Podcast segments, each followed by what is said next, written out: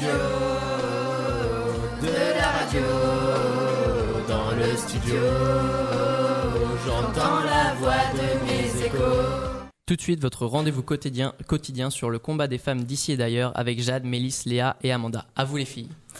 Bonjour à tous et bienvenue dans notre émission Combat de femmes d'ici et d'ailleurs sur Radio 2B. Aujourd'hui, nous allons vous présenter Elisabeth Cochrane, journaliste de renom, née le 5 mai 1864 en Pennsylvanie. Son père meurt lorsqu'elle a 6 ans. Il laisse derrière lui une famille pauvre mais unie. La mère d'Elisabeth se retrouve donc seule à élever ses cinq enfants et se remariera trois ans plus tard. Cependant, ce mariage fut un échec puisque son nouveau mari était alcoolique et battait sa femme.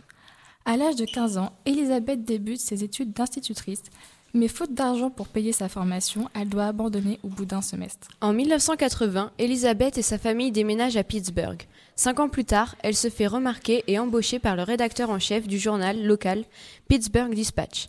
Suite à la lettre qu'elle lui a, qu'elle a adressée au rédacteur en chef signée Petite Orpheline, après la lecture d'une rubrique du journal qui l'avait fait réagir car il dénigrait les femmes et leur liberté notamment avec cet article intitulé Ce à quoi sont bonnes les filles, qui comparait la femme à une monstruosité et lui donnait comme unique rôle mère au foyer. Elle a donc ensuite rédigé de nombreux articles sous le nom de Nelly Bly et principalement visant à défendre les droits des femmes. Tout d'abord, elle effectue ses premières investigations dans une usine de fabrique de conserves. Pour dénoncer quelque chose, elle estime qu'il faut, faut le vivre au préalable. Elle fera ensuite un article accompagné de photos sur la dureté et la dangerosité des conditions de travail des ouvriers, et tout particulièrement des ouvrières. Le journal connaîtra un grand succès et explosera ses ventes, en partie grâce à cet écrit. Les industriels et patrons montrent leur mécontentement et font pression au journal. Elle se voit donc changer de rubrique et doit à présent écrire dans Art, Théâtre et Jardinage. Insatisfaite, elle démissionne. À l'âge de 23 ans, Elisabeth part pour New York et tente de, de, convaincre Joseph Pulitzer, le propriétaire du journal New York World, de la recevoir et de lui proposer un emploi.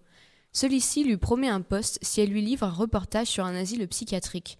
Elle s'entraîne donc toute la nuit afin de paraître pour une femme atteinte de démence auprès des médecins et se fait donc interner à l'hôpital psychiatrique pour femmes Black Bass Island Hospital à Roosevelt Island.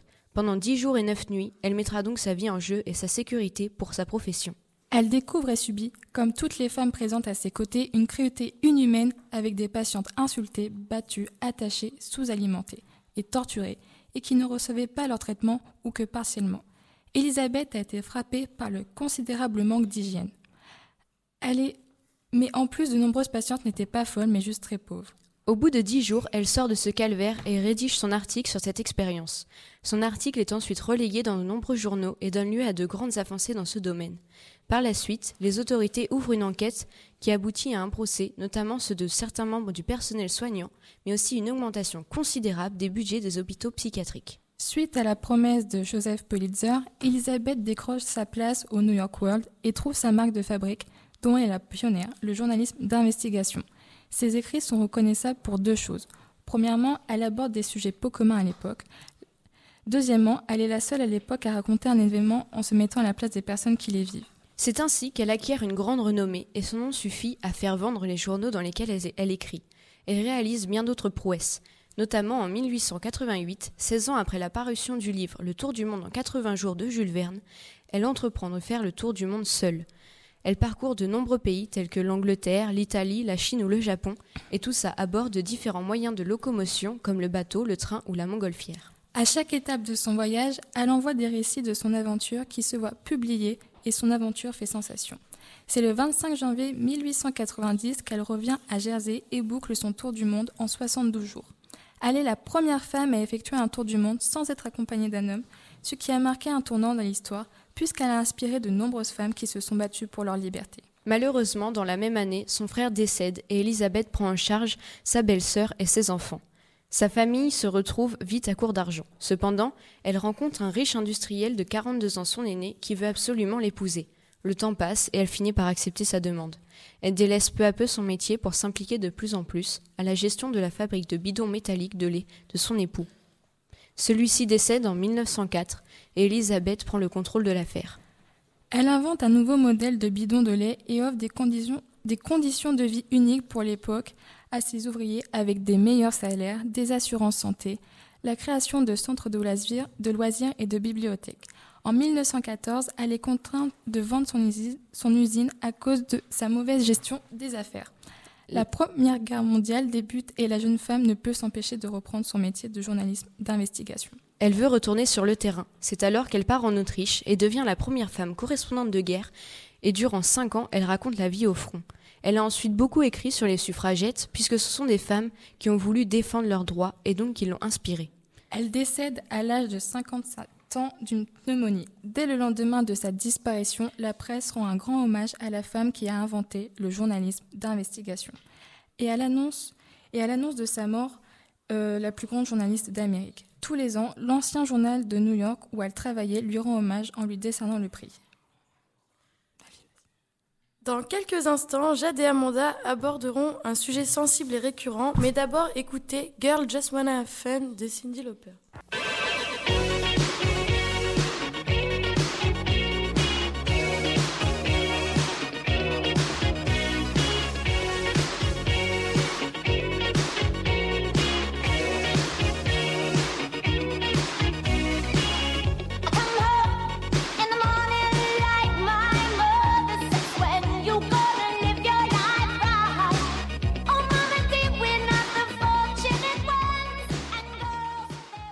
Nous sommes de retour sur Radio 2B. Tout de suite, Jade et Amanda vont aborder le sujet des violences dont les femmes sont victimes. Amanda, que peux-tu m'apprendre sur ce sujet? Eh bien, Jade, comme tu le sais, les violences faites aux femmes ne sont pas anodines. Chaque année, 216 000 femmes sont victimes de violences physiques ou sexuelles uniquement en France. Néanmoins, seulement 14% de ces femmes ont déposé une plainte, sachant qu'une plainte sur 10 mène à une condamnation. Toutes les deux secondes, une femme se fait marier de force dans le monde. Quant en France, 70 000 jeunes filles risquent de se faire marier contre leur gré. 98% des femmes sont victimes de harcèlement de rue. 100% des utilisatrices des transports en commun en France ont été victimes au moins une fois de harcèlement sexiste ou d'agression sexuelle. Le gouvernement français souhaite réduire ces chiffres affligeants. Malène Schiappa, secrétaire d'État chargée à l'égalité homme-femme, a proposé un projet de loi. Jade, dis-nous en plus sur cette loi. Cette future loi proposera d'allonger les délais de prescription des violences sexuelles faites aux mineurs, d'établir un âge minimal en dessous duquel il y aurait présomption de non-consentement des mineurs et de verbaliser le harcèlement de rue. Tristement actuel, le réalisateur Weinstein, qui a été poursuivi pour harcèlement sexuel et viol sur des femmes. Jade, peux-tu nous en dire plus sur euh, ce cas-là? Effectivement, cette affaire devrait permettre à de nombreuses autres femmes de s'exprimer grâce au hashtag Balance ton porc sur Twitter. Un numéro d'écoute national est mis à disposition des femmes victimes de violences pour leur entourage également ou les témoins. Au 39 19, gratuit 7 jours sur 7. Merci à tous de nous avoir écoutés. On se retrouve demain pour une émission sur Yousafai Malala. Merci, donc vous êtes toujours sur Radio 2B euh, 101 FM. Merci les filles pour euh, votre chronique. Donc vous pouvez la retrouver euh, demain à la même heure. Donc euh, voilà, vous avez les rendez-vous sont posés. Vous aurez le droit à deux autres, à deux nouvelles femmes pour leur combat d'ici et d'ailleurs. Merci de nous avoir suivis. Le direct reprendra à 11h.